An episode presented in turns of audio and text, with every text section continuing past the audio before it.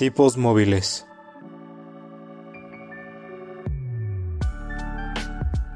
Un podcast que va más allá de los libros y de la realidad.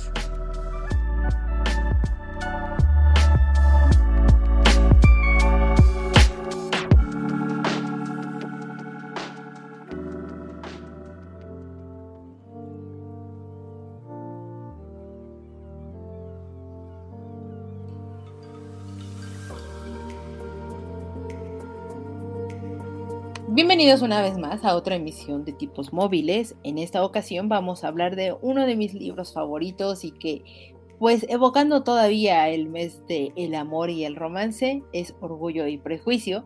Pero para poder empezar a hablar de este hermoso libro, tengo a quien siempre me acompaña como cada programa, a David. David, ¿cómo estás?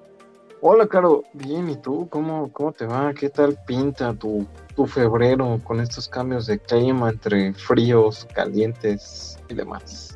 Pues mira, por, justo por el cambio de clima tan abrupto, la verdad es que pinta del asco porque ya se siente calor, no me gusta sentir calor extraño demasiado las, las noches frías y heladas, pero sé que pues es un, un popular opinion, entonces pues bueno, ni modo, se, se está acabando el invierno, eso es bastante triste. Y así como se acabó el invierno, se acabaron los Juegos Olímpicos de invierno para mí, entonces tengo doble tristeza. Pero ve el lado positivo de que se acaban los Juegos Olímpicos de invierno, ya podrás dormir bien. Eso, eso es cierto, el, el, día de ayer este, ya, ya dormí relativamente en un horario decente pero pues bueno. No, no te preocupes, posiblemente en algún momento de la vida y de la historia los cambien a dos años como querían cambiar los mundiales de fútbol, a cada dos años en vez de cuatro para más dinero. Pues mira, en, en, menos de lo que piensas, voy a tener Juegos Olímpicos de verano y solo esperaré dos años más y serán Juegos Olímpicos de invierno, entonces ve. ¿Qué te digo? La vida se va en Juegos Olímpicos. Y sí, literal. Pero bueno, pues ya nos estamos adelantando un poco justo en el tema y mejor vayamos platicando qué hemos visto en la semana. Eh, si quieres empiezo yo para seguir con, con, mi drama. Por favor, si fueras tan amable. Estuve viendo Juegos Olímpicos de Invierno, eh, terminaron el día 20 de enero, eh, que eso es el día de enero. Que diga 20, 20 de febrero, ¿ves? Todavía no he dormido bien. No he dormido bien. Terminaron el 20 de febrero. Estuvo linda la ceremonia de clausura. Me sigue sorprendiendo que son los primeros juegos donde he escuchado los discursos más políticos por parte del presidente del Comité Olímpico. Entonces, eh, pues veamos hacia dónde lleva esto, pero hubo grandes sorpresas, hubo momentos increíbles, hubo momentos no tan increíbles. Como cada cuatro años me emocioné totalmente. No pude ver tantos juegos como me hubiera gustado. Creo que en esta ocasión, claro, sí me falló un poco en las transmisiones porque antes transmitían muchísimos eh, deportes que pasaban en simultáneo y en esta ocasión no transmitieron tantos. Entonces, eh, ahí tengo solo como esa pequeña queja, pero bueno, no, no pasa nada. También estaban en unos horarios muy inhumanos. Pero pues bueno, eso es lo que pasa cuando pasan unos juegos a 14 horas de diferencia de, de lo uso horario en el que te encuentras, ¿no? Casi nada, 14 horas nada más. Es una, una babosada. Y ya. Una pequeñez. Minucia. Y bueno, aparte de los Juegos Olímpicos, eh, empecé a ver eh, Cazador X o Hunter x Hunter, como le quieran uh -huh. llamar. Me está gustando mucho la serie. Llevo apenas creo que 20 capítulos, no llevo tantos, este, yo llevo muy poquitos, pero eh, me ha gustado muchísimo, me recordó mucho eh, The Legend of Zelda Wind Waker, será porque uh -huh. a lo mejor lo tengo todavía como muy fresco, pero estoy muy muy contenta viéndolo, lo he disfrutado muchísimo y veamos qué es lo que pasa con las aventuras de Gon y sus amigos. La, los que no lo han visto creo que deberían de darle la oportunidad, los que ya lo vieron pues no me vayan a platicar nada al respecto. Eh, porque quiero seguirme sorprendiendo y enojándome de repente con algunas cosas que pasan en, en, al respecto. Pero me está gustando, lo, lo estoy disfrutando, me, me, ha sorprendido gratamente, entonces pues seguiré viéndolo. Y también, Pero, eh, dime. Ah, no, que, que, te iba a decir que, que cuando lo veas, por favor no me spoiles porque lo quiero ver, pero eh, basados en nuestra políticamente correcto bueno, nuestro políticamente correcto uso de Crunchyroll. Ya sé. No, lo, veré cuando lo termines, entonces por favor no me lo cuentes.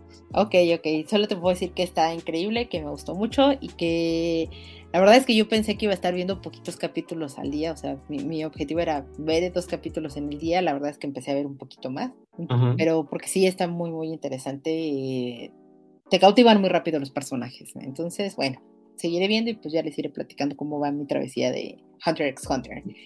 Em, también me puse a ver una serie de Apple Plus que se llama, en español creo que le pusieron La sospecha. Es un thriller totalmente, me está gustando. Eh, salen algunos actores que yo ya había reconocido. Creo que la razón por la cual me está gustando mucho es que se desarrolla en Londres.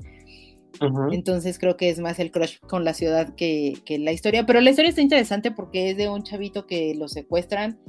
El, niñito que secuestran es el hijo de la, de la que va a ser em, embajadora de Estados Unidos en el Reino Unido. Y luego, al momento en que lo secuestran, inmediatamente piensan en o, atrapan a algunos ingleses que coincidieron ese fin de semana casualmente en el mismo lugar donde secuestraron a este niño. Eh, conforme van avanzando los capítulos, entiendes por qué, por qué sospechan de, de, ingleses inmediatamente. Y pues va bastante bien. El capítulo lo estrenan cada viernes. Hasta ahorita llevan cuatro capítulos y ya estoy totalmente ahí. De las luminarias más famosas que se encuentran en, en la serie es Uma Thurman y eh, no me acuerdo del nombre del actor, pero es el que, si vieron The Big Bang Theory, es Kutro Pali. Él sale también ahí, una faceta totalmente extraña de, y diferente de, como lo viste en The Big Bang Theory, eh, pero está muy, muy interesante, tiene muy buen ritmo, tiene una muy buena edición. Veamos en qué termina y espero que no me desilusione nada. Y y de leer de cosas, eh, ya estoy leyendo Crónicas Marcianas. Sí. He avanzado, debo de decir que me, que me ha sorprendido muy satisfactoriamente. Pensé que iba a ser un poco más eh, tedioso, sobre todo por la época en la que llegaron a escribir el libro, pero es un libro bastante adelantado a su época y, tiene esta, este, esta magia y este bonito romance. No, no, no, no sé exactamente cómo expresarlo, pero me, ha agradado muy, muy, muy agradablemente eh, Crónicas Marcianas, entonces ya estoy en ello. Son historias cortas, relativamente autoconclusivas, pero en realidad sí se están entrelazando entre ellas.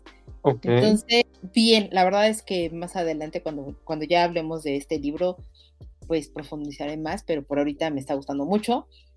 Terminé de leer por fin eh, El marido de mi hermano, que es un eh, les había platicado en el, capítulo pasado que estaba empezando a leer este manga. Ahorita ya lo terminé de leer, los cuatro tomos. Súper, súper bonita la historia. Terminas amando y enamorándote totalmente de los personajes. Quien no le haya dado una oportunidad, por favor, hágalo. De verdad, es una historia que van a, que deben de leer y que no se van a arrepentir absolutamente en nada, porque la, el crecimiento que van teniendo cada uno de los personajes haciendo está muy, muy, muy increíble. Entonces, vale totalmente la pena. y yo le doy dos pulgares arriba. Corran inmediatamente al Panini más cercano aquí en México para conseguirlo y si no traten de adquirir como sus copias porque de verdad vale muchísimo la pena leer. Ok, podemos darle una oportunidad al marido de mi hermano. Suena muy raro el título, pero podemos darle una oportunidad a ver qué tal Suena rarísimo el título, pero la verdad es que es muy, muy bonito el, el, manga. Es súper, súper bonito. Entonces, eh, de nuevo, totalmente recomendado. Y pues, por ahorita, nada más eso. Mejor platícame tú, David, te hablo mucho. Creo que has visto muchísimas cosas eh, a comparación mía, este, que casi no he visto nada, ni leído, ni, nada por el estilo, porque pues hace una semana este, andaba de vacaciones disfrutando del sol, la arena y la playa, que como odio el sol, la arena y la playa, pero bueno, eso es otra historia que luego les contaremos. Pero ya acabé, este, bajaré de la luna en tirolina. Ok. Con sentimientos encontrados. Ah, termina siendo un libro bueno al final. Si no le pones el hecho del cuántos años tiene el niñato Ah, me gusta de repente usar palabras españolas. Ya sé. Eh, si no, este, dices, bueno, si no te acuerdas cuántos años tiene el niñato del libro, que tiene 11, cumple 12 al final del libro, pero bueno, es un chavito que Dios mío, Jesús de Veracruz. Ok. Este, Súper adelantado, termina en que... Se los voy a contar porque obviamente no lo van a leer. Posiblemente no lo van a leer, o tal vez sí, no lo sé. Ok, ok. Pero, Pero bueno, termina... ¿qué sería el programa de ¿Qué sería este programa sin spoilers? Termina en una historia de que el niño se enamora de una, de una chica de, de su edad, pero él sabe que van a ser un amor de toda la vida, entonces le dice, bésame, que sea mi primer beso y nos volvemos a hablar cuando tengamos 21. Muy raro el asunto, porque hay una chica de 15 años que le propuso hacer cosas sucias, muy sucias. Ok. Y entonces, pues quería perder la inocencia con la de 11 dando su primer beso, pero hacerlo con una de 15 cuando él cumple 12. Entonces es como de, mm, ok, esto está... En mis tiempos yo a los 12 todavía seguía jugando Pokémon. Digo, sigo jugando Pokémon a mi edad, pero... pero Sí, sí, no, no, este, no, no es una buena referencia, pero entiendo, no, entiendo. no, una referencia, pero sí. Y me costó un poquito de trabajo, o sea, la verdad sí está un poco pesado. Creo que tuve que hacerme a la idea de, de las nuevas generaciones y de que van un poco más avanzados en muchos temas que nosotros y que pues ya ahí no hay tanto tabú como en temas sexuales y demás, como, como lo había en nuestra época. Digo, suena muy, muy este, viejito ese pensamiento, pero pues sí, ya, ya tenemos nuestros años recorridos. Ay, a- Entonces- habló el anciano, pero ajá. Hablaba el anciano. No, pero sí, sí hay una brecha generacional, entonces pueden darle una oportunidad. Eh, tiene algunas frases muy buenas, algunos, algunas cosas que sí te, te, te invitan como a la reflexión, también si lo ves desde el lado del punto, o sea, desde el punto de vista de un adulto, no tanto de un niño de 11 años, Ok. pero sí, cuando te acuerdas de la edad del personaje y lo que está viviendo, sí es como de, mm, mm, mm, está raro. Ok, Aunque- ok, ok. Pero pues puede, puede- pueden leerlo, está, está, está interesante. Y pues también no, no he visto mucho, ni he le- este, leído nada tampoco, ni, ni nada por el estilo, porque me la he vivido jugando Pokémon. No era, no era mentira, lo que Sí, les dije no hace un momento. No era mentira, lo que pasa es que salió el 28 de enero, hace un mes, Ujú, este, Leyendas Arceus, el nuevo juego de Pokémon. mm. Que la verdad está muy muy bueno. O sea, sí se los recomiendo totalmente. Creo que ya lo hice el programa pasado, pero se los vuelvo a recomendar. Cada vez se han encontrado como más cosas interesantes en el juego y cada vez han encontrado como pues hay ciertos puntos de interés que a los fans de la saga les está les está gustando muchísimo. Sí, o sea, de hecho, eh, yo no, no soy tan fanática de Pokémon, del videojuego, sí, de la parafernalia y, y de todo el marketing que hay alrededor. Eh, escuché con este, con nuestros amigos del podcast beta, eh, que ellos tuvieron un programa especial justo de, de este título. Eh, ellos ya lo terminaron, lo platicaron al respecto. Y sí, hablan que, que rompen como un cierto esquema de lo que ya traían y todo, pero, pero una ruptura bastante gratificante. Sí, no, y una ru- ruptura total, muy, muy amplia, o sea, se sale de los juegos normales porque el último juego Pokémon Espada y Escudo, que fue la octava generación, si mal no recuerdo, estaba, fue muy criticado porque no le añadía nada nuevo a las dinámicas del juego. Se volvía un poco aburrido, la, la zona que se supone que era para explorar y donde podías encontrar más Pokémon, estaba muy, muy pequeña y tenías, dependía mucho del factor del clima que metieron en el juego para encontrar ciertas criaturas y demás. Y aquí lo que hicieron en Arceus es meter diferentes biomas en, todo el mapa y puedes explorarlo ya sea a lomos de un Pokémon, volando en otro, en, nadando con otro, o sea, escalando con otro, o sea, que cambia mucho, cambia mucho las dinámicas y lo, lo está volviendo muy interesante y sí está muy padre. Entonces, pues denle una oportunidad y esperemos que sigan por este buen camino, porque fue una muy buena idea. Entonces veamos qué, qué depara en el futuro. Pero, pues nosotros regresemos a nuestro bonito tema de los libros, Me parece justo y necesario. porque nos hemos desviado demasiado en esta ocasión de- del Un poquito. tema. Como un siempre, poquito. y es nuestra costumbre. Pero, eh, bueno, dijimos que íbamos a hablar de orgullo y prejuicio. Entonces, platiquemos un poquito sobre ello antes de entrar en profundidad. Eh, esta es una novela que se publicó por, por primera vez el 28 de enero de 1813 como una historia anónima. Sin embargo, es una de las obras más conocidas de su autora, que es Jane Austen, que no se dio a conocer que ella era la autora hasta muchos, muchos años después. Incluso fue después de que ella se muriera. Esta es una de las primeras comedias románticas de la novela, que existen y también es una de las obras inglesas más conocidas en el mundo. Y Jane, ah, incluso a Jane Austen se le considera como la fundadora de la novela moderna. Y esto por distintos puntos en, en, cuestión de cómo utilizaba ella las experiencias o todo lo que ella vivía y observaba y pasaba en, en su tiempo o en su época y lo llegaba a reflejar con, con los personajes con los que tenía y demás, ¿no? Y sobre todo, pues más en este libro lo, lo vemos muchísimo más reflejado. Pero, pues, ¿de qué trata Orgullo y Prejuicio? Para los que no lo han conocido. Es una novela de, de, desarrollo personal donde se encuentran dos personajes principales, que es Elizabeth Bennet y Fitzwilliam Darcy, muy a su manera y no obstante muy parecidos uno con el otro. Ambos tratan de madurar para poder superar algunas de sus crisis y poder aprender de sus errores a modo de que puedan encarar así el futuro.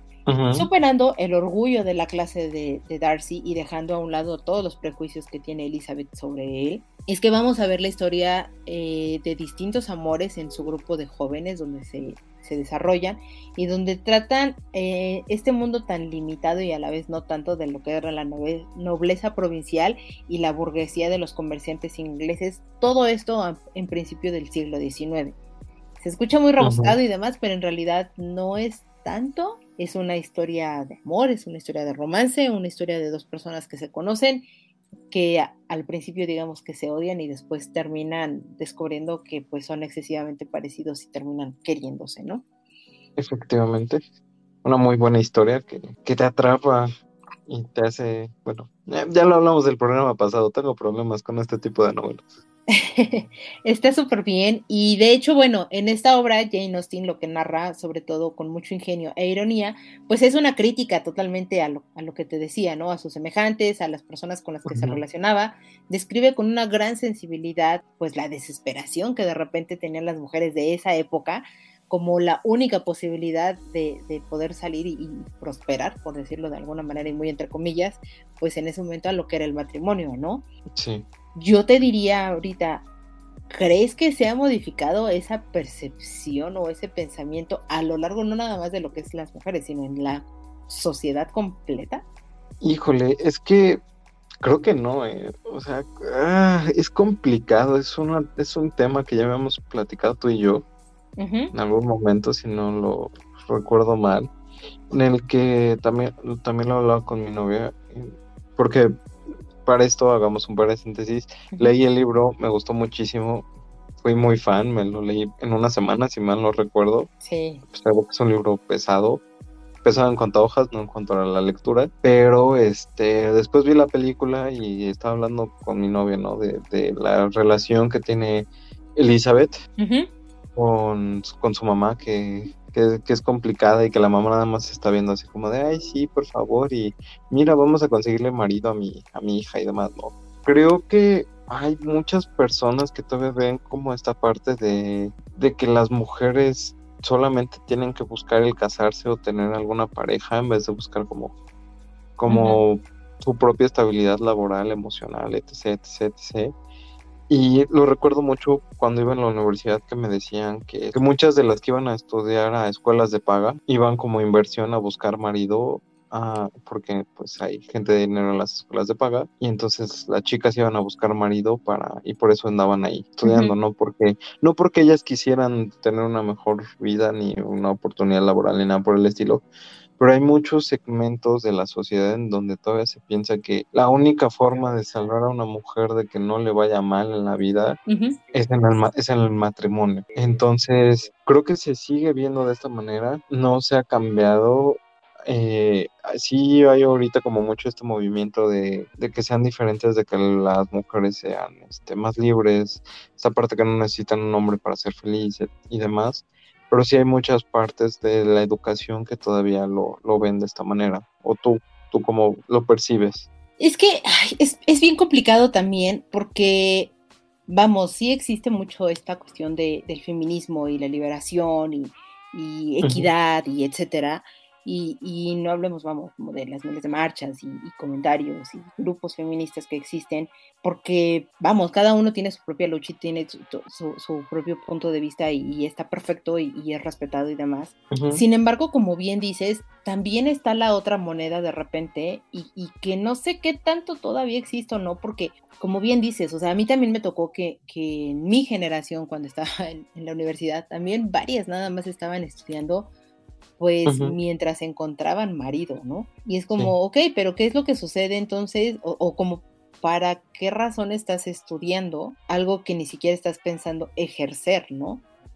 Porque no, no tienes eh, como esa, pues no es que no tuvieran esa visión, sino esa ambición, creo yo, de querer avanzar o hacer o generar algo más eh, para ellas, ¿no? Para ellas su punto más álgido era esto, o sea, poder tener como un marido y de ahí evidentemente seguir como con esta eh, em, secuencia social que siempre se ha mantenido por muchos años, que es de casarte, tener los hijos y de ahí este pues eh, atender a tu familia y demás. Y es muy respetado quien, quien lo quiere hacer y quien lo quiere tener de esa manera. Pero estamos hablando que esto pues fue hace muchos años, o sea, fue en 1800, cuando se tenía esta mentalidad y estamos en el siglo XXI, o sea, 2022. Y la verdad es que todavía existen muchos lugares que, que piensan de esa manera y, y, muy independiente de que sean hombres o mujeres, o sea, creo que la propia sociedad de repente sí tiene como este, este dejo social de, ya en menor grado, eso sí, creo que, ha pasado, pero sí existe todavía esta cuestión de decir, ¿cómo es que no te has casado? Y es como, no, o sea, puedo tener 40, puedo tener 45 años y no, me quiero casar. Y está increíble, o que tengas esa misma edad y digas, es que no quiero tener hijos. Y es una decisión plenamente que tiene la mujer. Y es como, pero ¿por qué no vas a tener hijos? O sea, todavía te siguen cuestionando ese punto de por qué no quieres y es como, pues simplemente quiero tener esta libertad sobre mi cuerpo en el caso de los hijos o incluso también quiero tener esta libertad sobre mi, mi, individualidad en el sentido de, pues no me quiero casar, no quiero tener una pareja, quiero estar solo y no pasa absolutamente nada tampoco, ¿sabes? Es correcto. Sí, no, o sea, el, hecho de que digas, es que no, no quiero casarme o no estoy listo, pero toda mucha parte de las sociedades, ¿y para cuándo te vas a casar? ¿Y ya tienes planes de boda? ¿O no, no, no te ves casándote con hijos? Es como, no, y es algo que siento que las mujeres sufren más la presión social que, que, que los hombres, pero pues también como hombres a veces te dicen, oye, ¿y cuándo le vas a pedir matrimonio? Es pues no, espérame, aguántame, sí. Estoy, en, un momento de mi vida difícil, complicado, que es justo lo que platicaba el otro día con un amigo, que, o sea, bueno, no estoy tan grande, 28 años, no estoy tan grande, pero muchos de mis amigos ya están casados, ya son papás y demás, y es lo que comentaba con otro, o sea, le digo, si no me cuido yo, mis 28 años, ¿qué te hace creer que voy a tener la capacidad emocional y mental de criar a alguien más y traerle a este mundo. O sea, no, con, problemas puedo resolver mi vida, como para resolver la vida de alguien más. Entonces, se, se vuelve complicado, se vuelve un tema que sigue muy a la par y que a pesar de que tiene 1800, mm, finales de 1800, si mal no recuerdo, escribió Jane Austen la, la obra, ¿no? Principio, 1813. A 1813 iba a decir 1815, casi latino. Eh, a, principios de 1800, pues ya son poquito más de 200 años. Y seguimos con los mismos vicios como de sociedad, ¿no? El, típico, ya se te fue el tren, ya estás solterona o cosas por el Ya te quedaste para vestir santos. Ya te quedaste para vestir santos. Vas a ser la, señora de los gatos. Ya sé. Y, y, es que, o sea, es chistoso porque sigue existiendo, pero, y, y, eso es algo que creo que sí puedo decir por, por experiencia propia, también ya es algo que escuchas menos. Sí, totalmente. Sigues escuchándolo, o sea, ojo, no, no quiero decir que sea erradicado, porque lamentablemente no ha sido así, pero sí ha reducido eh, un poco esa, esa presión social, como bien lo dijiste, pues, e, bueno, en este caso, en mi caso, ¿no? En, el caso de ser una mujer, ¿no? Eh, porque yo recuerdo que, mucho antes, cuando yo empezaba la universidad y, y, era de, ¿y tu novio? Y es así como, vengo sola, porque, o sea, de, entrada no tengo novio, y, y, si tuvieras, ¿por qué tendría que venir mi novio, no? Más a algo que es familiar y que son familia que no conozco desde hace, o sea, mejor dicho, que no veo desde hace mucho y, ni siquiera sé si esto va a durar o no, no sé, ¿sabes? Esas son las cosas que pasaban por mi cabeza en, en ese momento y era como, pero ¿cómo? Etcétera, ¿no? Y pasaba el tiempo y se volvía a hacer alguna otra reunión o lo que fuera con esta familia. Eh, y si no era a mí la que le preguntaba, era a mi hermana, mi hermana es más grande que yo.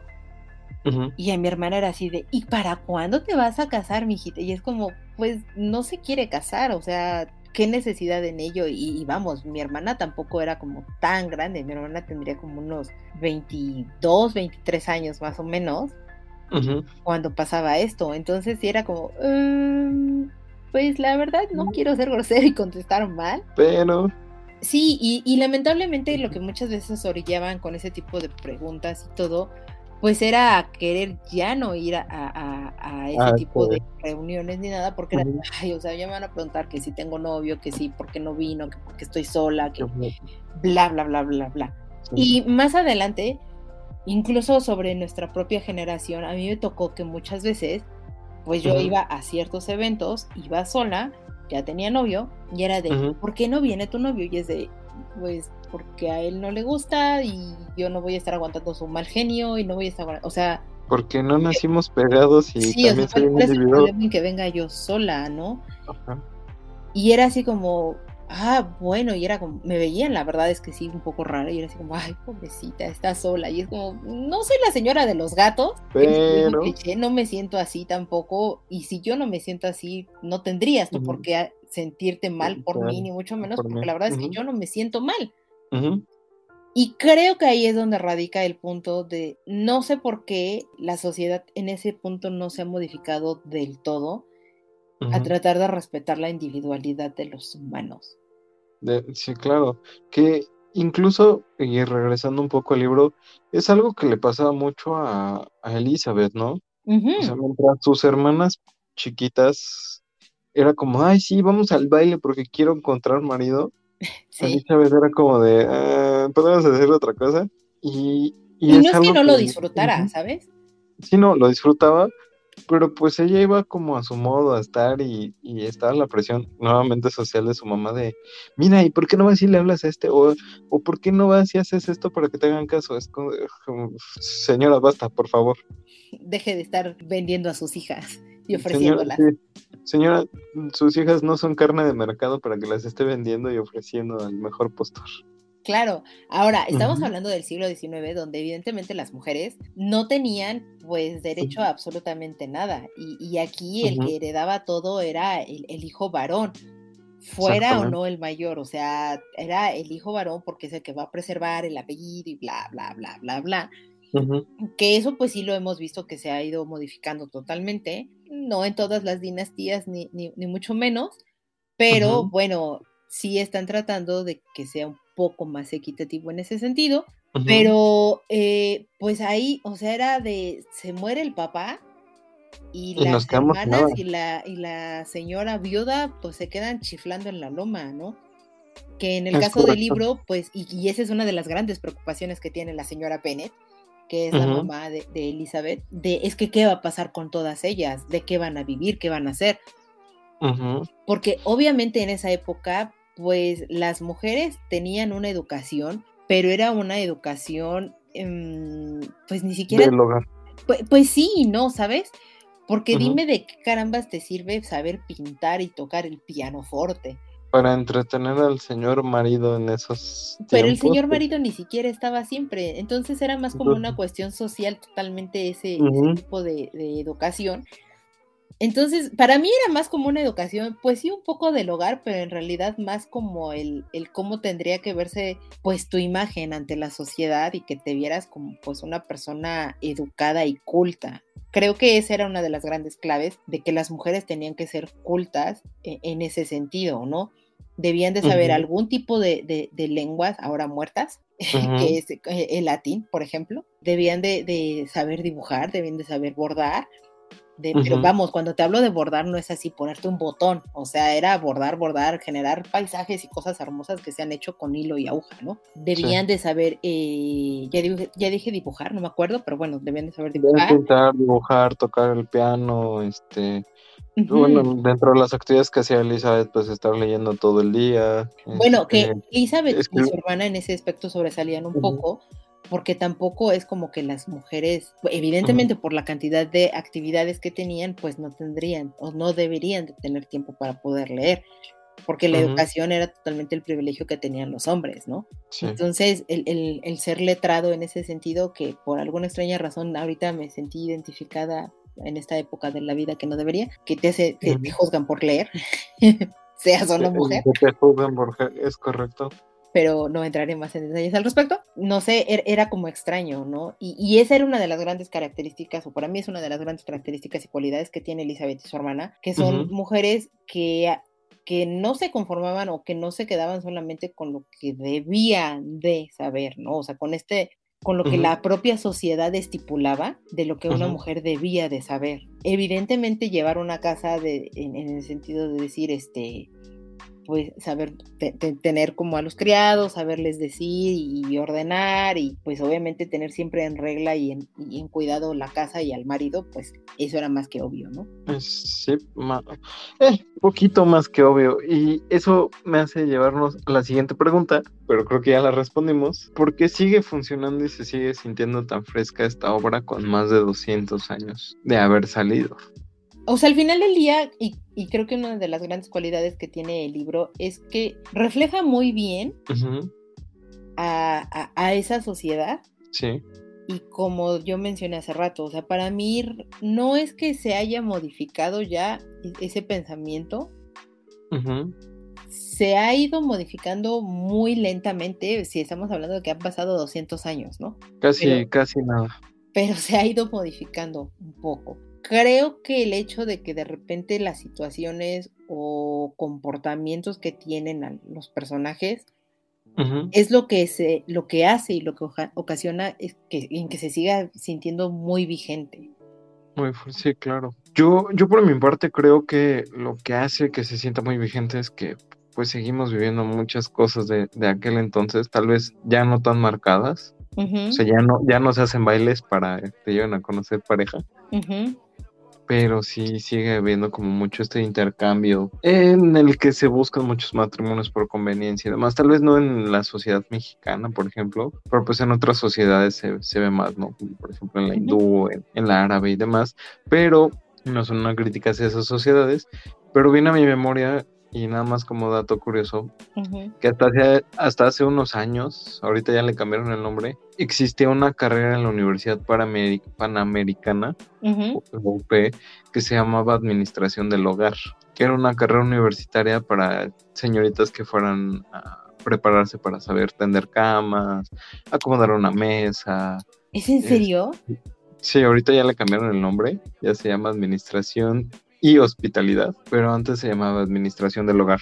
Existía como pues para que las, las chicas aprendieran a, atender una casa, que era la educación que les daba Elizabeth, a Elizabeth y, y, demás en, aquel, en aquellos entonces. Ya les metieron como cursos de mercadotecnia y demás, pero sí existía esa, esa materia. O sea, ya llevan como un poquito más de cosas así en general para llevar más como una empresa o algo así, pero sí, ya son nueve semestres y hasta les metieron como parte de hotelería para que no se viera tan, tan mal el, el asunto.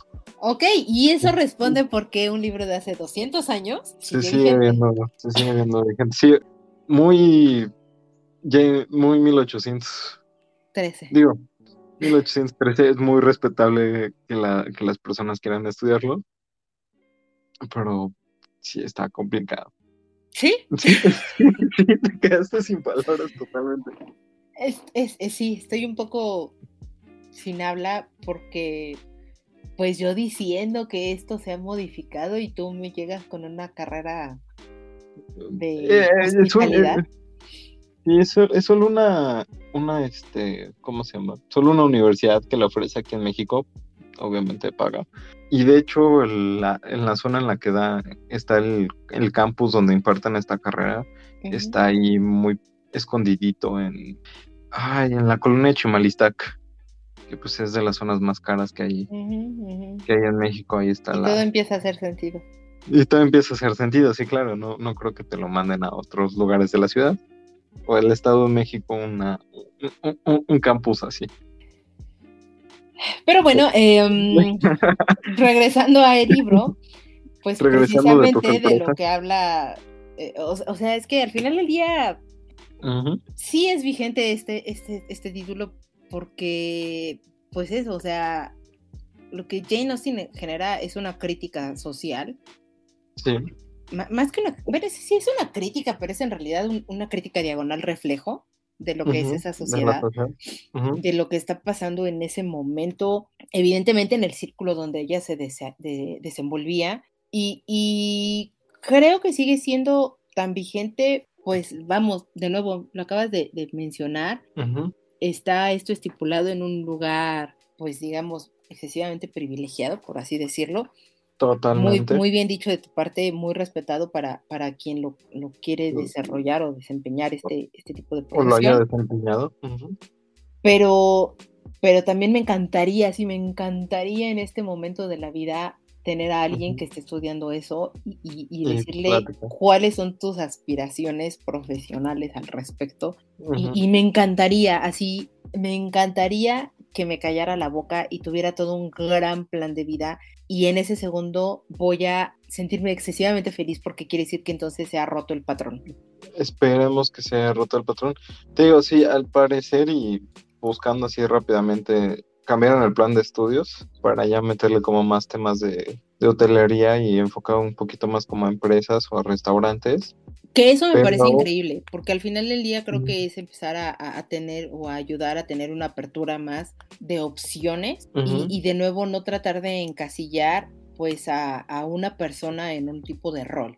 Totalmente de acuerdo. Sí, o sea, al parecer este pues ya, ya lo modificaron, pero hasta el 2011 sí era más enfocado como al hogar. Esta carrera yo la conocí porque una amiga que tenía en la preparatoria quería estudiarla, porque su sueño era ser ama de casa. Entonces... Okay Sí, sí, totalmente. Que digo, de nuevo, o sea, no, no tiene uh -huh. nada de malo. Sí, no, no, y, nada. Y lo que no quiero es que se, se, se, malentienda esto, o sea, de, de, que lo esté como satanizando en mi aspecto.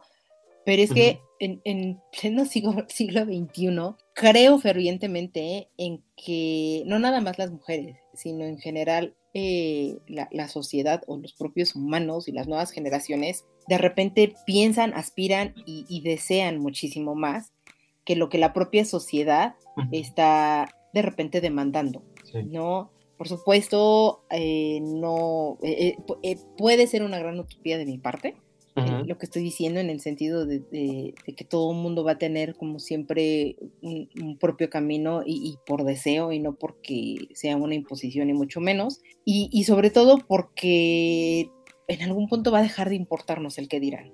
Es correcto. ¿No? Y, y creo que eso es lo más complicado y, y, para mí eso creo que es la parte medular y central de lo que tiene este libro. De repente, uh -huh. de, de, es un libro del qué dirán y creo que esa es una de las grandes razones del por qué el libro sigue siendo tan vigente, ¿no? Sí, Más allá de, de, del romance y de, lo que pase y de, cómo se conocen estos dos personajes que es Elizabeth y Darcy, que ya hablaremos ahorita más adelante un poquito de ellos, uh -huh. habla totalmente eh, ya en general el, el libro de, este punto de decir, pues es un libro del qué dirán, de cómo veían, porque por supuesto a, a, a, la mamá de Elizabeth le importaba muchísimo, uh -huh. pues eso, ¿no? Que, que se enteraran que, que, ella, que tenía cinco hijas, pues ya había casado mínimo a una y que pues lo había casado con un muy buen partido. Ah, y uh -huh. por cierto, también se quieren. Era como un adicional, ¿no? Caso sí. contrario a lo que pasa de repente con Charlotte, que es la mejor amiga de Elizabeth, que pues... Ajá que, no, que, que, era justo lo que te iba a decir, que, que, o sea, que sí está el caso de la hermana de, de Elizabeth, se me, fue, se, fue, se, fue, se me fue el nombre en este momento. Jane. Este, a Jane, este, y el, y su, y su prospecto, Mr. pero Mr. Bringley, perdón, ya, ya tiene ratito que lo leí. Este, pero que está el caso del señor Collins. Uh -huh. que, que la mamá se molesta porque Elizabeth lo rechaza Uh -huh. sabiendo que la única oportunidad que tenían antes de, de, que pasara lo que tenían que pasar era el señor Collins y entonces es la, la, molestia no de la mamá de forzar una relación sin amor solo por la conviven por la conveniencia de los de, de los pares O sea, Sí, o para sea- que no se quedaran sin casa, para que pudieran vivir Ujú. en, en donde estaban y demás, aunque ella sufriera. Y justo lo que tú mencionabas, ¿no? Pues llega Charlotte y Charlotte a sus 29 años, que ya en ese entonces era este más Era que dejada. quedada, o sea, ajá, más que quedada, eh, decide irse por Mr. Collins aunque no lo ame y aunque no le guste, simplemente para no ser una más. para no ser una más y sobre todo, eh, o sea, para, para no quedarse, pues literal, siendo la solterona y, y tener que estar cuidando por sus padres y todo, y, y que no cayera en ese punto de, ay, es que es la solterona, y ya sabes, como, como en estos prejuicios propios que va creando la sociedad, que, que de nuevo, o sea, yo me acuerdo que en algún punto de la vida yo siempre cuestioné, ¿y quién es la sociedad? Y, y, pues porque yo soy una loca de- eh, desastrosa en la vida, por eso a muy temprana edad yo cuestioné eso, ¿no? Que quién era la sociedad. Pero al final del día, pues en, en este libro es eso, o sea, cómo la gente va a decir que no se ha casado y la gente va a decir, y que ese es el gran pesar que tiene la mamá, ¿no? De decir, es que la gente va a decir que tú lo rechazaste y que tú tiraste a tus hermanas al, al viento casi casi y, y- y las dejaste a su suerte porque no tenemos nada cuando tu padre se muera, estando el señor ahí presente, ¿no? Exactamente. Y si es de, ok, está bien, ¿qué demonios está pasándole a esta señora con la mentalidad, por lo menos con la ideología que yo, que yo tengo en este momento? Pero pues que en ese punto era de, pues claro, o sea, ¿cómo, cómo de- osó rechazarlo y, y- y no ver por sus hermanas más pequeñas? Pero creo que esa es una de las grandes características que ya lo había mencionado. Elizabeth y Jane no van con el resto de, de lo que se De espera. lo que van las hermanas y de lo que va la mamá. Y, y en realidad es más. Elizabeth que Jane, ¿sabes? Porque Jane de repente sí tiene como esta ilusión de el matrimonio y demás, pero lo ves Ujú. sí también desde una perspectiva no tanto de el deber, sino de el querer, porque sí es algo que quiere. Y, y- y creo que Elizabeth también en algún punto de la vida sí algo que quiere es casarse, pero como bajo sus propias reglas. Lamentablemente sus reglas no coinciden con las reglas del resto de la sociedad. Es correcto y llegados a este punto, quisiera preguntarte y también comentarte que, pues, ya, ya lo has dicho, ¿no? Jane, este, presenta a personas comunes en situaciones muy reales, que, lo acabamos de, de ver, que ya también, este, te quedaste sin palabras, anonadada, y que es muy sencillo identificar a ciertos personajes con los que aún convivimos. ¿Tú quién dirías que fue el personaje más molesto de la historia y por qué? Para mí, el personaje más odioso es Lady Catherine de Bow, Ah, ok, la tía. la tía de, No, de Darcy. de- de Darcy. Ok.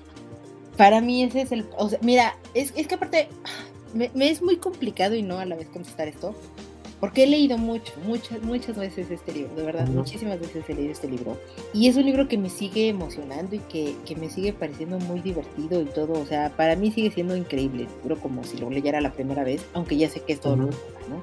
Y en todo momento, siempre la persona que me genera más repudio es. Lady Catherine de Bow. Porque es una señora literal chismosa. Sí, Así, en, eso la resumo. Es una señora que da opinión de todo, aunque no se la pidan, que siempre quiere tener la razón cuando no la tiene, que, que por el hecho de ser una persona tan adinerada y estúpidamente con privilegios, cree que por esa razón lo que ella diga, piense, tiene que ser. Si está viendo el cielo y de repente dice, el cielo el día de hoy está morado o está rojo, nadie la puede contradecir. Y es de, no señora, el cielo es azul o el cielo está gris porque está nublado. Y es de, no, el cielo está rojo y, y- y no acepta argumento de absolutamente nada y, y lo que ella dice es ley. Demasiado visceral. Ah, para mí se me hace sumamente odioso por eso este personaje. Es, es de los peores, es el peor personaje que existe en Puede ese sentido. El, el más odioso y con el que hasta hoy día, si a mí se me presenta una persona así, me molesta muchísimo. No se lo digo y soy estúpidamente educada, pero me molesta demasiado. Ok. ¿Para ti? Híjole, tengo mucho. ok, ok, ok. Pero así el principal que odié a, a sobremanera es a la mamá, a la señora Bennett. Ugh, insoportable la señora Bennett. Cada que hacía una aparición me daban ganas de, de meterme al libro y darle una cacheta y decirle, señora Bennett, basta ya, cállese por favor. Pero es que sus hijas, David. Sí, no, no me importa que fueran tus hijas. Era, iba a ser de ellas?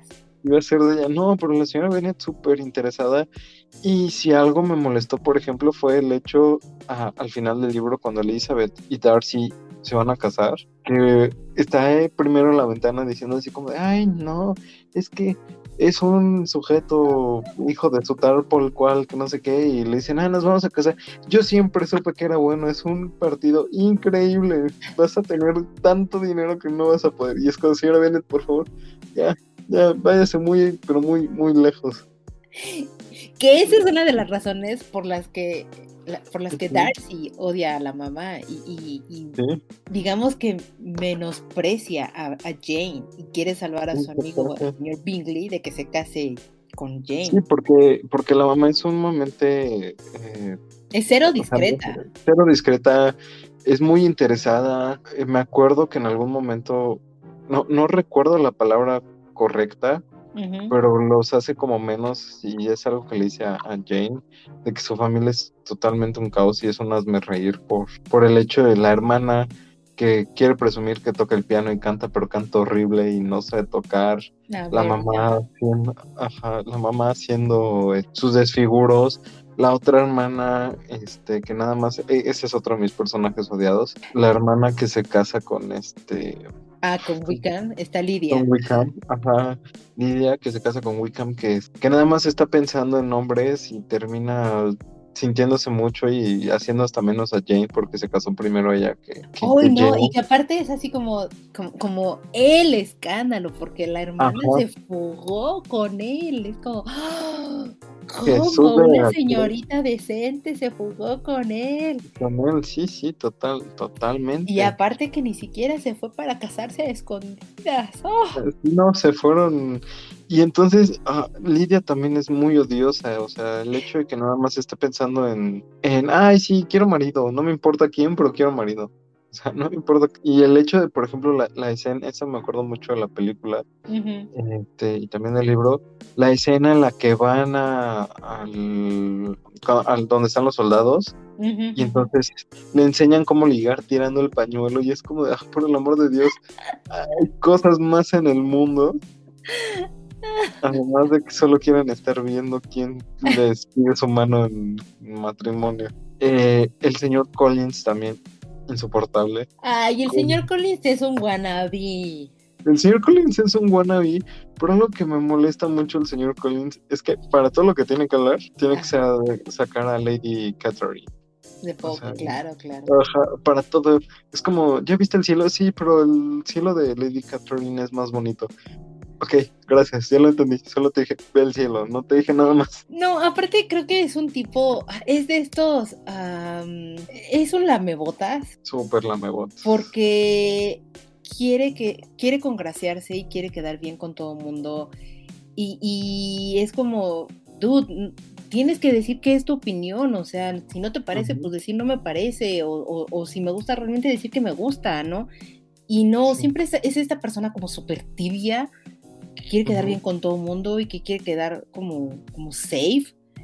y, por eso incluso dice, de repente suelto uno que otro de estos halagos para las personas, porque les hace sentir bien. Y dice, no, eres un, es, un completo imbécil, o sea, no. Sí, no, no, no, súper, súper, ay, no, fastidioso. Sí, sí, sí, es muy odioso, también es muy odioso, pero se me hace todavía más odiosa Lady Catherine de Paul. Los dos son muy odiosos. Lady Catherine se me hace esas señoras fifis de, de, las lomas. La imagino a la señora fifi de las lomas, así como Lady Catherine. Pero no, o sea, la, la mamá se, la, se las lleva de calle, mis odios. Wickham también se me hace súper, o sea, al principio decía, no, pues sí, sí, Wickham. ¿Qué eh, Hasta yo quiero con él. Ajá, pero ya que lo conoces es como, Wickham, por favor, cállate, por favor. Ay, no sé, bueno, no sé, como que Wickham me... me...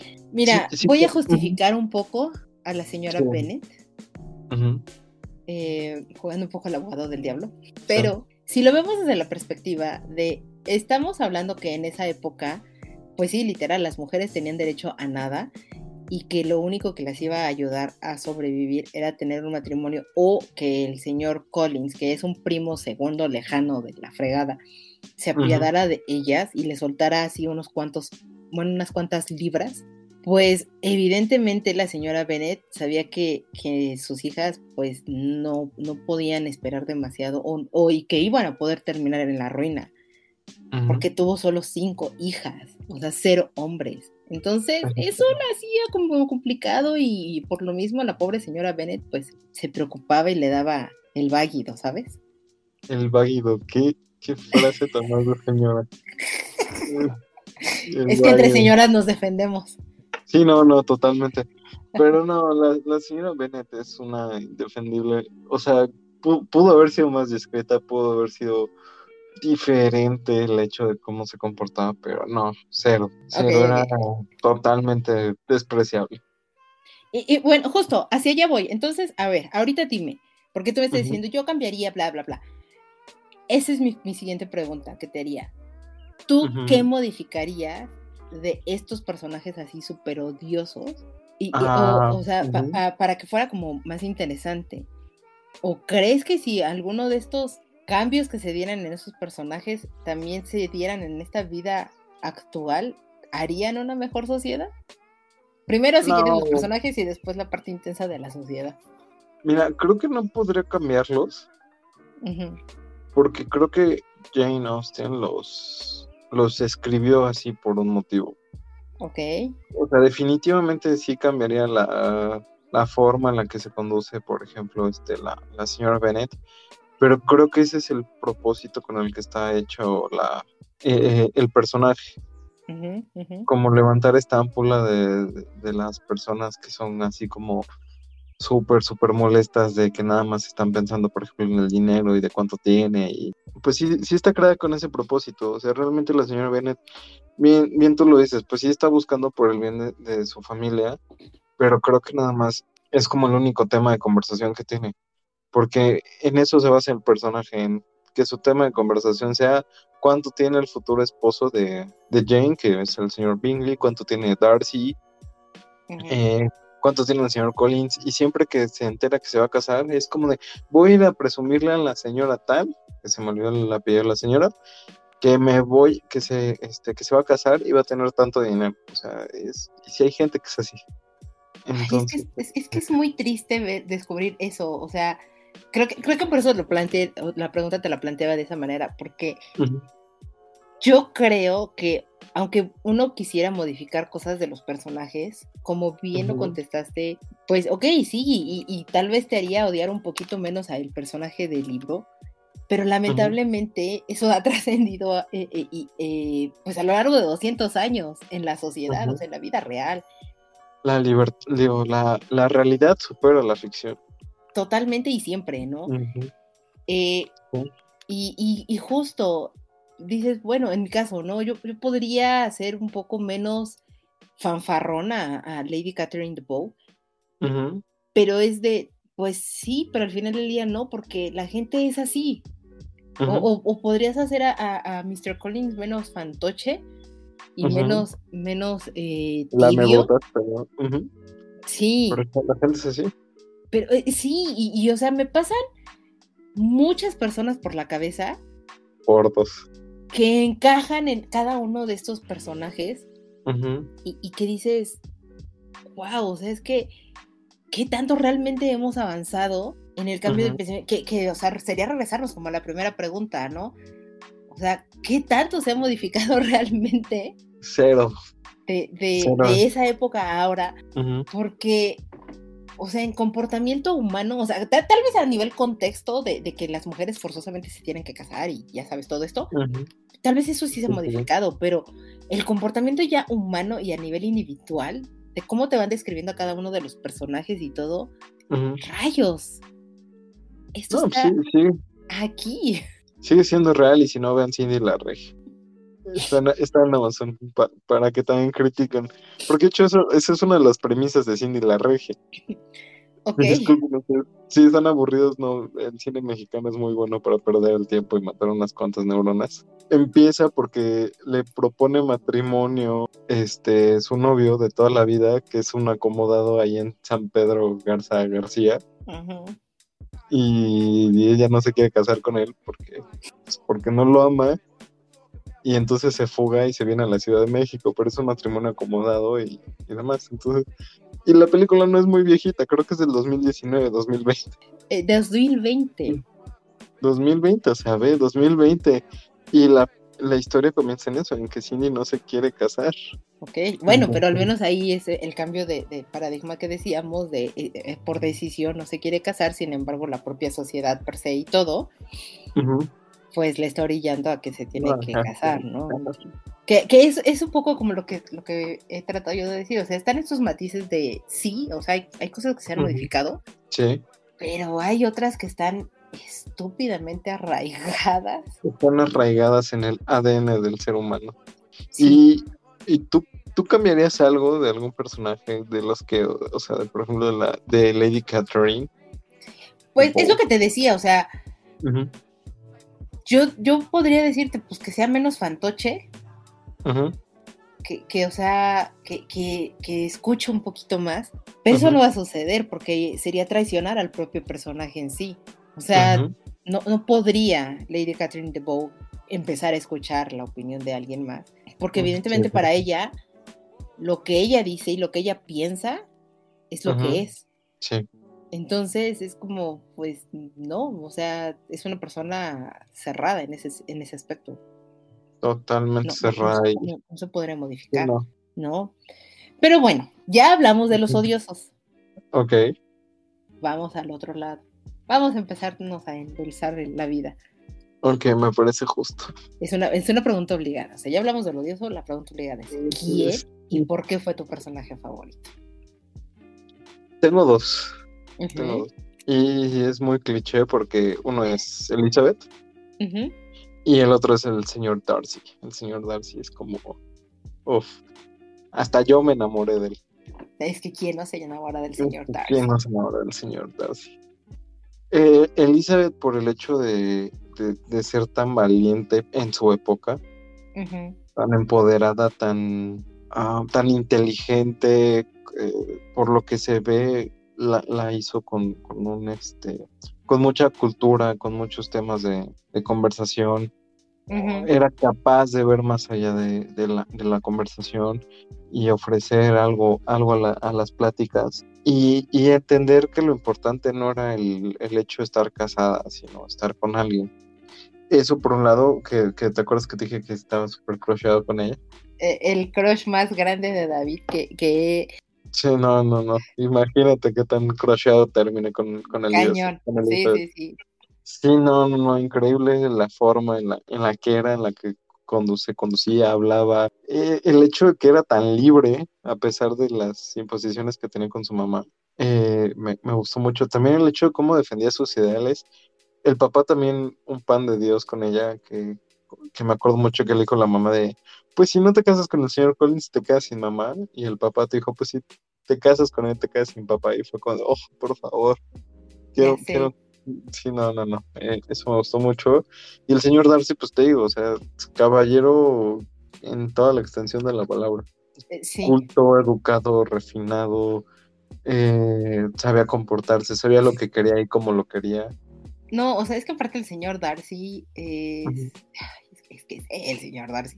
Es que sea el señor. O sea, es un hombre inteligente, es un hombre eh, bastante culto, que escucha, que, que sabe, en- o sea, sabe ser humilde en, en ciertos momentos y sabe en qué momentos ser bastante exigente en otros. Eh, um, creo que el, el gran pecado de, de- que tiene Elizabeth es que eh, eh, precisamente el hecho de que sea tan libre para esa época y tan así le genera demasiados prejuicios al respecto de las personas y de las situaciones en general.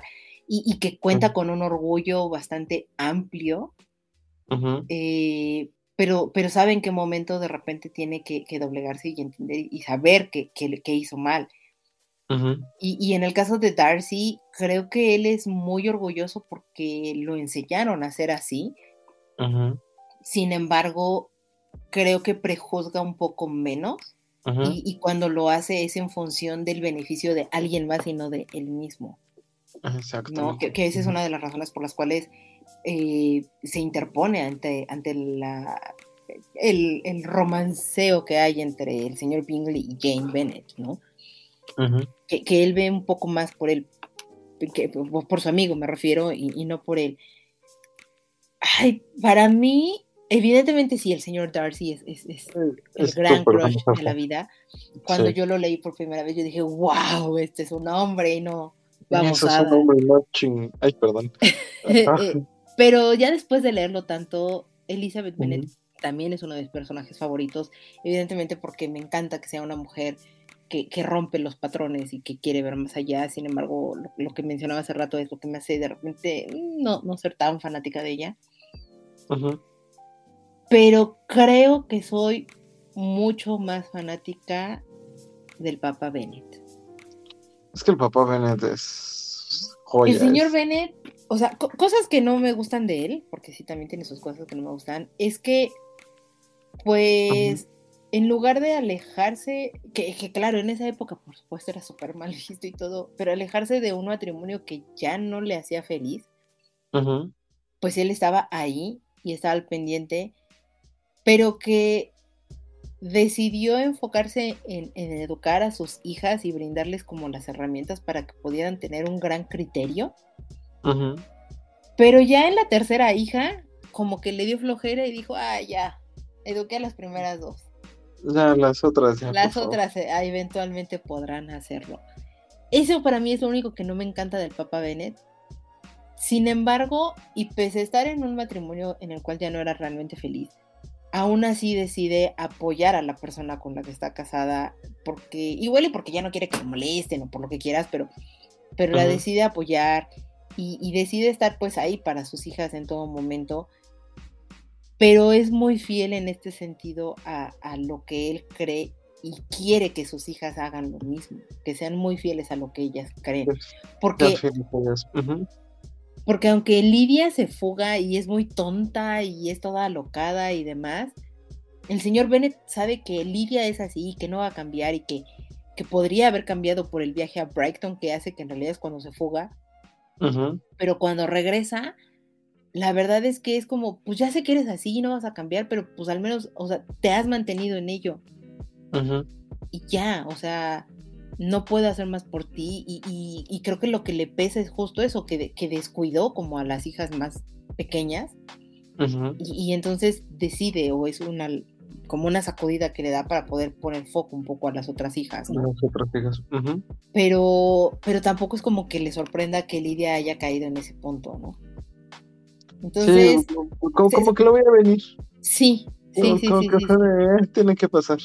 Sí, ese, hasta se tardó, ¿no? No sé. Fue como de, ah, ya se fugó. Mm, eso tenía que haber pasado hace como dos años.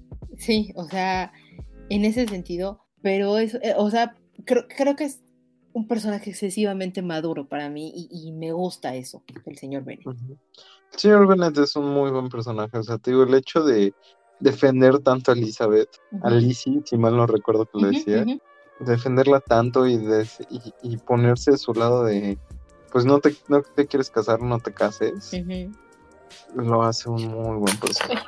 ¿Sabes también qué otro personaje me gusta mucho? ¿Cuál? Los tíos. Ah, claro, los, los tíos que defienden tanto a Lizzie.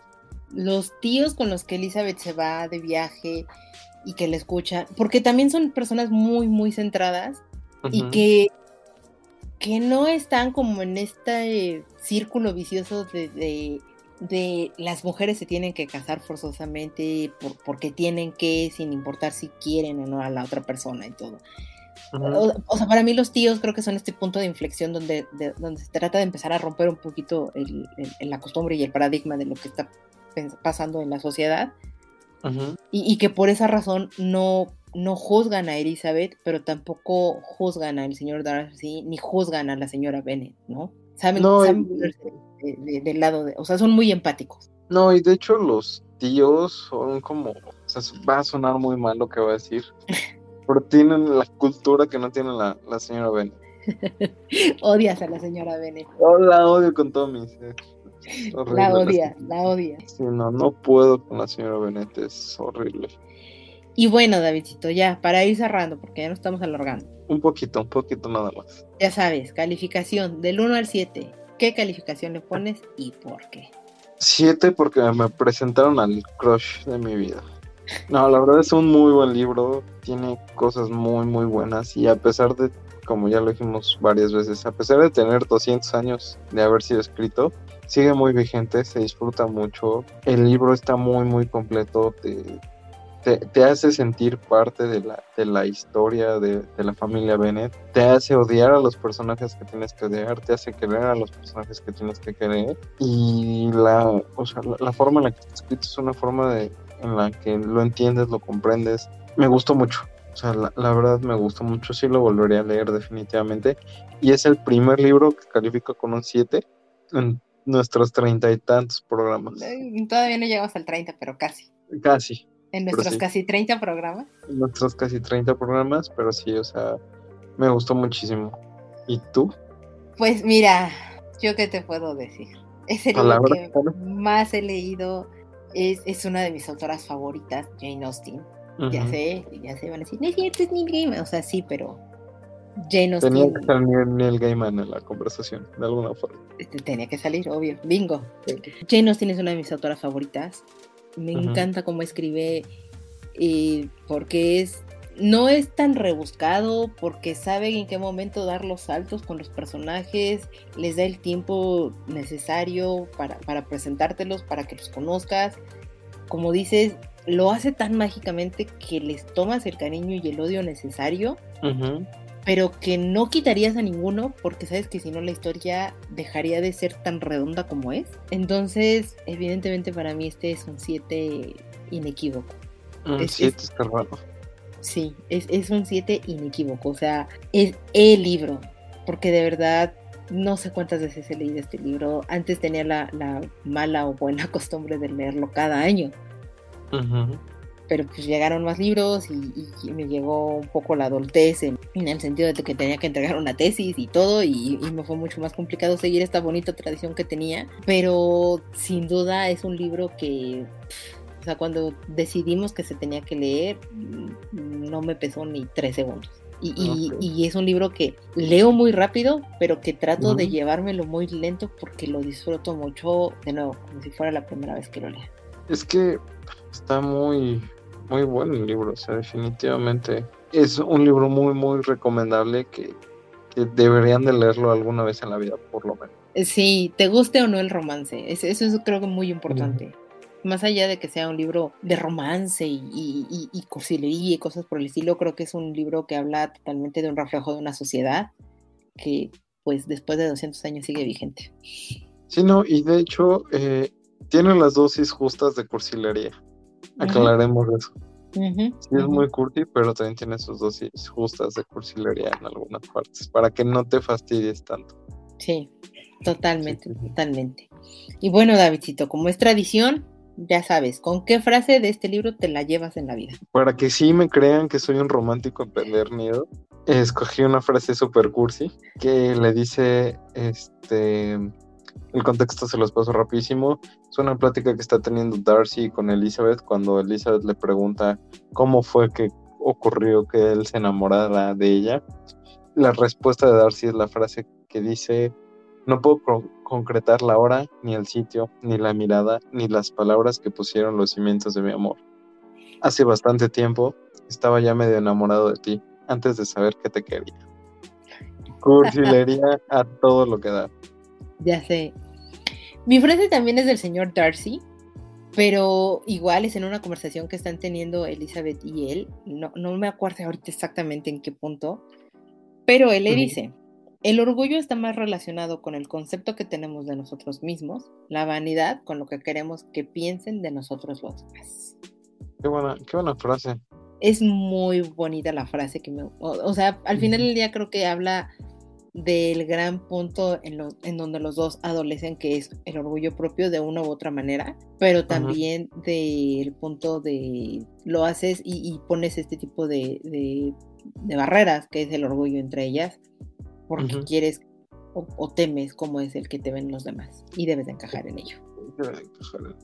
Sí, no, y totalmente el título del libro va muy de acuerdo con, con, con lo que lleva, ¿no? La parte del orgullo del señor Darty. Ujú. y todo, todo, todo lo que conlleva y el prejuicio justo de pues de Elizabeth que le tiene hacia, hacia este personaje.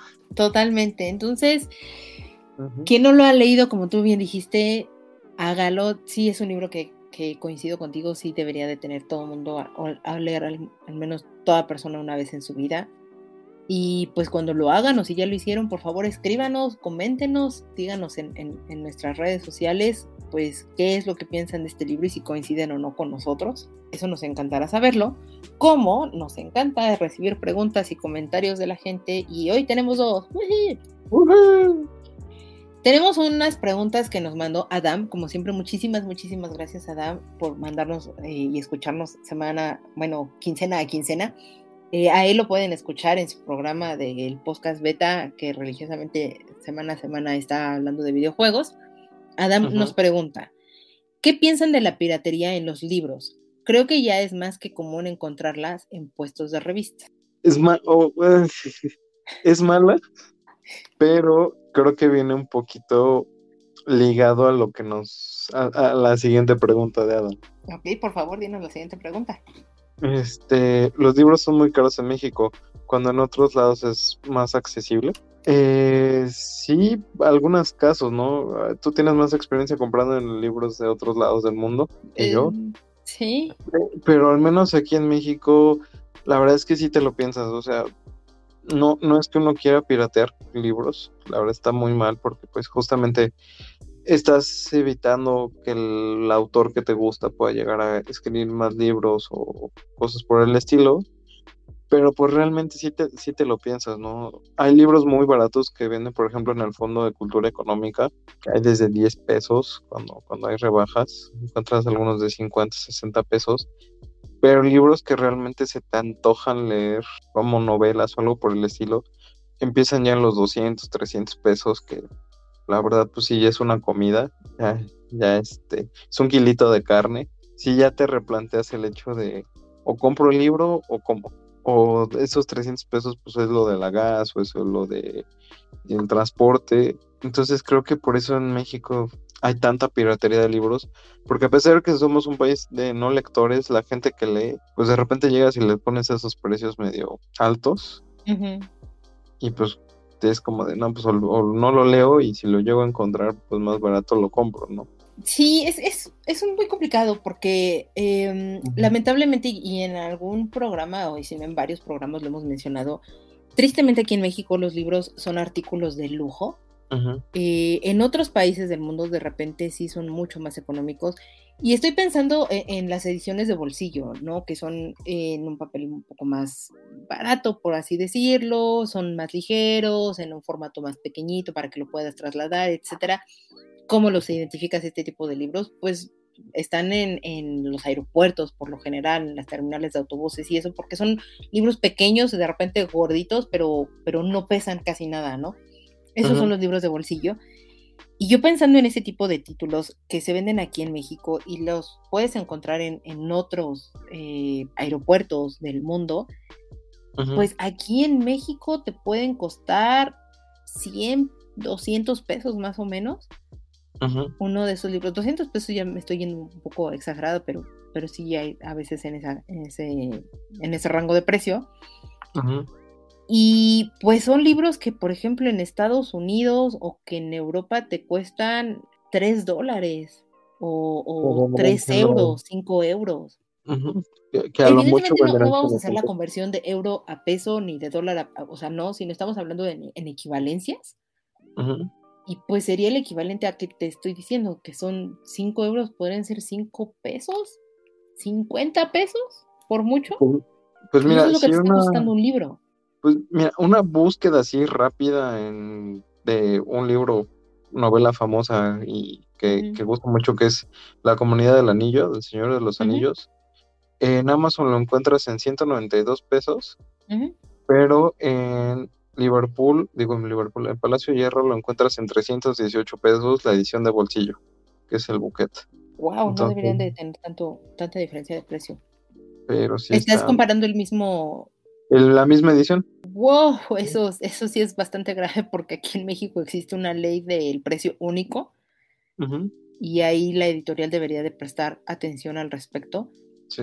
Pero, eh, pues ve, o sea... Pero pues ya, o sea, 192 pesos de todos modos, pues sí es una, una inversión un poquito grande para, para un libro. Sí, o sea, no es, de nuevo, que es caro, que es barato, pero lamentablemente con la situación como está aquí en el país, pues sí, o sea, prefieres mejor gastarte 192 pesos en una comida o en alimentarte o trasladarte o vestirte o lo que sea, que la verdad comprarte un libro. Entonces, que digo, también de repente la, piratería que llegas a encontrar en los libros, pues están casi ya en los mismos precios que, la edición original, ¿no? Entonces, también es un poco de pensarlo. Y la misma edición de bolsillo en Estados Unidos, ¿cuánto te cuesta, más o menos? El libro de bolsillo en inglés está en 179, ya pesos en Amazon. Sí, pero en dólares, ¿en cuánto está? Eh, te hago el tipo de cambio, un segundo, 8 dólares. O sea, no llegas ni siquiera a los 10 dólares. Que de nuevo, o sea, sin hacer conversiones, pues es eso, o sea, digamos que es el equivalente a 10 pesos hablando para ellos. Entonces, no sé, creo que ahí podemos empezar a ver más o menos el comparativo de pues el costo de un libro aquí en México con el resto de los países y es, complicado. Una cosa de repente lleva a la otra, ¿no? En el sentido de decir, pues es que la gente no lee porque los libros están muy caros y es como, pues sí, pero los libros son muy caros porque la gente no lee y pues, ¿qué fue primero, ¿no? El huevo o la gallina. Sin embargo, eh, hay muchas otras opciones para poder acercarte a un libro sin necesidad de piratearlo, como las bibliotecas, que en el país siguen existiendo varias y que muchas de ellas de repente ya cuentan ahorita con catálogos virtuales, están otras plataformas que pueden ser también eh, sin necesidad de, que la, de que compres el título y los rentas y también es una buena inversión en ese sentido. O sea, creo que los libros siempre tienen que verse como una inversión y no como un gasto pero de nuevo, este, bajo ciertas perspectivas que evidentemente siempre vas a preferir alimentarte o alimentar a tu familia que pues comprar un libro, ¿no? Claro, comprar un libro.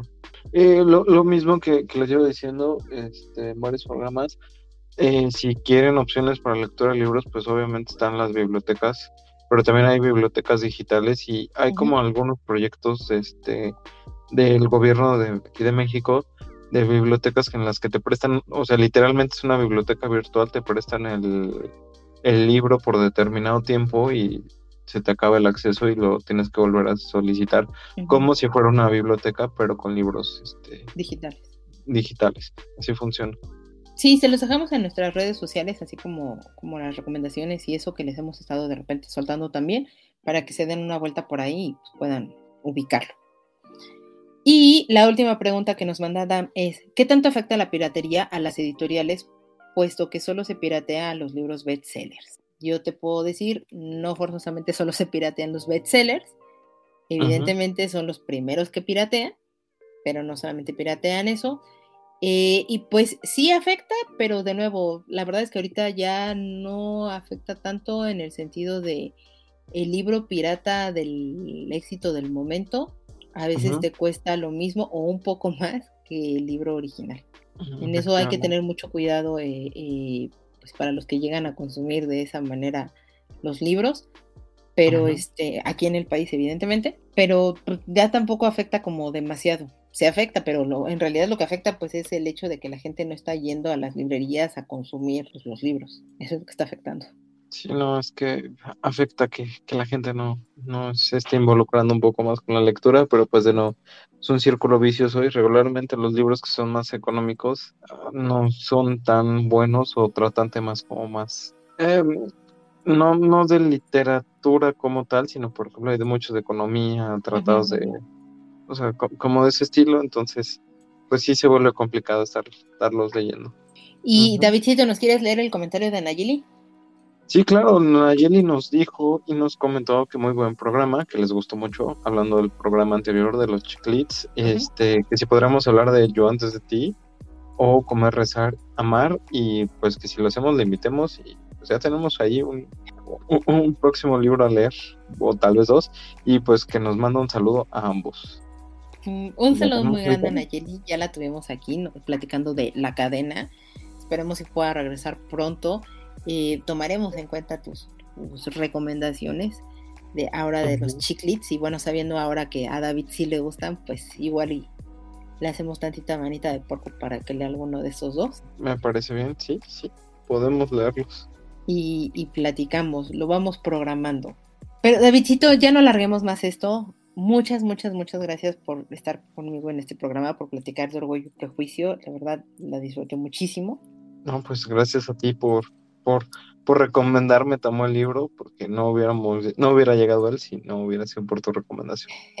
y también, sobre todo, agradecerle a las personas que llegaron hasta este punto del, audio. Muchísimas gracias por escucharnos. Por favor, compártanos, recomiéndenos, critíquenos también, ¿por qué no? Estaremos muy, muy gustosos de escucharlos, leerlos en nuestras redes sociales. Síganos, tipos móviles podcast en Instagram, móviles tipos en Twitter. Nos encanta que nos estén mandando cosas y sobre todo también que nos digan lo que no les guste para poder nosotros mejorar al respecto o sobre qué otro tema les gustaría que habláramos. Eso también estaría increíble. No se olviden de escucharnos en todas las plataformas, las estamos comunicando en nuestras redes sociales, que se suscriban para que no se pierdan ninguno de los capítulos nuevos. No me queda más que agradecerles. Gracias Davidito por esta noche. Gracias por llegar hasta acá. Yo soy Carolina y nos escuchamos hasta la próxima. Nos vemos. Hasta la próxima.